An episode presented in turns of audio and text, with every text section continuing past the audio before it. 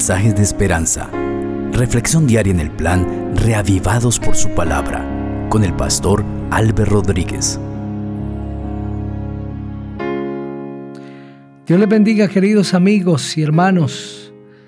Qué bueno que una vez más podamos compartir la palabra del Señor y escuchar la voz de Dios a través de ella. Les invito para que juntos oremos. Querido Padre Celestial, te damos gracias porque nos regalas la vida. Nos hemos conectado con tu palabra en este momento porque queremos leerla. Habla a cada persona que está escuchando en esta hora. Que sea tu palabra, Señor, la que llegue al corazón. Seguramente hay alguien con dificultades, con problemas, en medio de luchas que hoy a través de tu palabra le puedas mostrar un camino mejor. Gracias porque nos has escuchado, porque tu Espíritu nos dirigirá. En el nombre del Señor Jesús. Amén. Así dice el texto bíblico. Se acercaron a Jesús los fariseos y algunos de los escribas que habían venido de Jerusalén estos viendo a algunos de los discípulos de Jesús comer pan con manos impuras, esto es, no lavadas, los condenaban, pues los fariseos y todos los judíos, aferrándose a la tradición de los ancianos, si no se lavan muchas veces las manos, no comen. Y cuando regresan de la plaza, si no se lavan, no comen y otras muchas cosas hay que se aferran en guardar, como los lavamientos de los vasos de beber, de los jarros, de los utensilios de metal y de las camas. Le preguntaron pues los fariseos y los escribas, ¿por qué tus discípulos no andan conforme a la tradición de los ancianos, sino que comen pan con manos impuras? Respondiendo él les dijo, hipócritas.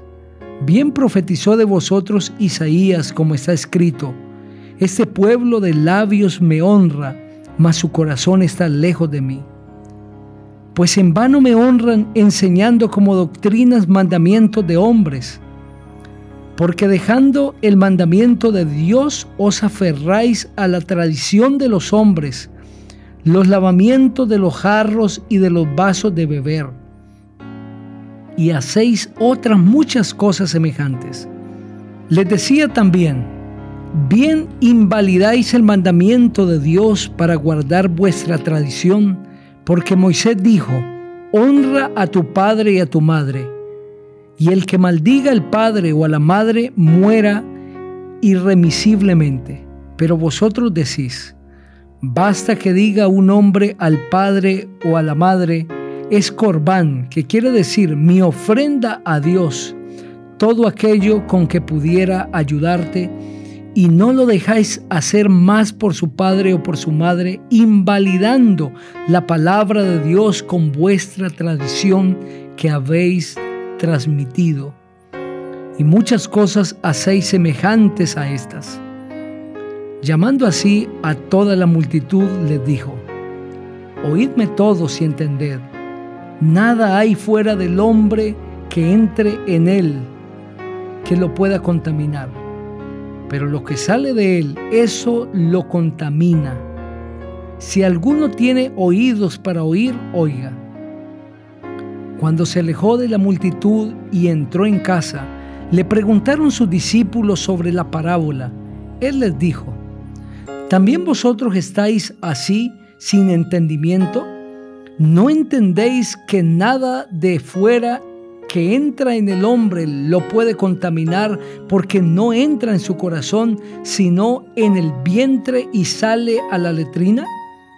Esto decía declarando limpios todos los alimentos, pero decía que lo que sale del hombre, eso contamina al hombre, porque de dentro del corazón de los hombres salen los malos pensamientos los adulterios, las fornicaciones, los homicidios, los hurtos, las avaricias, las maldades, el engaño, la lujuria, la envidia, la calumnia, el orgullo y la insensatez.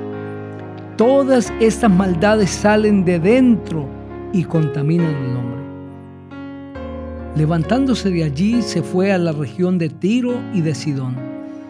Entró en una casa y no quería que nadie lo supiera, pero no pudo esconderse. Una mujer cuya hija tenía un espíritu impuro, luego que oyó de él, vino y se postró a sus pies. La mujer era griega, sirofenicia de origen, y le rogaba que echara fuera de su hija al demonio. Pero Jesús le dijo, deja primero que se sacien los hijos, porque no está bien tomar el pan de los hijos y echarlo a los perros. Respondiendo ella, y le dijo, sí Señor, pero aún los perros debajo de la mesa comen de las migajas de los hijos. Entonces le dijo, por causa de esta palabra vete, el demonio ha salido de tu hija. Cuando la mujer llegó a su casa, halló a la hija acostada en la cama y que el demonio había salido de ella.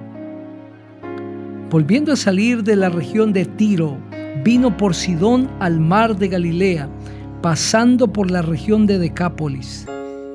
Le trajeron un sordo y tartamudo y le rogaron que pusiera la mano sobre él.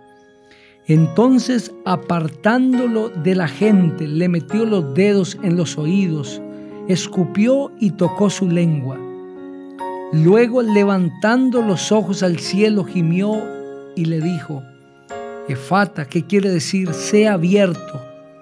Al momento fueron abiertos sus oídos, se desató la ligadura de su lengua y hablaba bien. Y les mandó que no le dijeran a nadie. Pero cuanto más les mandaba, tanto más y más lo divulgaban. Y en gran manera se maravillaban diciendo, bien lo ha hecho todo. Hace a los sordos oír y a los mudos hablar. Ese capítulo contiene un mensaje maravilloso. Los judíos discutían entre ellos, se peleaban y defendían una costumbre tradicional que tenían, que era el lavamiento de las manos antes de comer. No lo hacían los judíos porque quisieran mantener limpia este proceso de la comida. No lo hacían por higiene sino más bien por tradición. Algunos teólogos dicen que donde no había agua, para no omitir el rito, hacían que se lavaban las manos. Era una tradición sin sentido. Y cuando alguien no cumplía ese rito, era condenado. Y esto fue lo que sucedió aquí condenan a los discípulos porque no se ajustan a la tradición. Y el Señor Jesucristo les reprocha y les dice que ellos han invalidado los mandamientos de Dios por guardar la tradición. Es decir, han dejado a un lado lo que Dios dijo para poner más énfasis en lo que ellos decían. La tradición había desplazado el mandamiento divino. Ignoraban ellos que realmente lo que contamina al hombre no es el comer con las manos sucias o sin lavar sino más bien es lo que sale del corazón. Y en el corazón se anidan malos o buenos pensamientos según nosotros lo decidamos. Y el Señor Jesucristo enseña que del corazón salen los malos pensamientos, los adulterios, las fornicaciones, los homicidios, los hurtos, las avaricias, las maldades, el engaño, la lujuria, la envidia, la calumnia, el orgullo y la insensatez.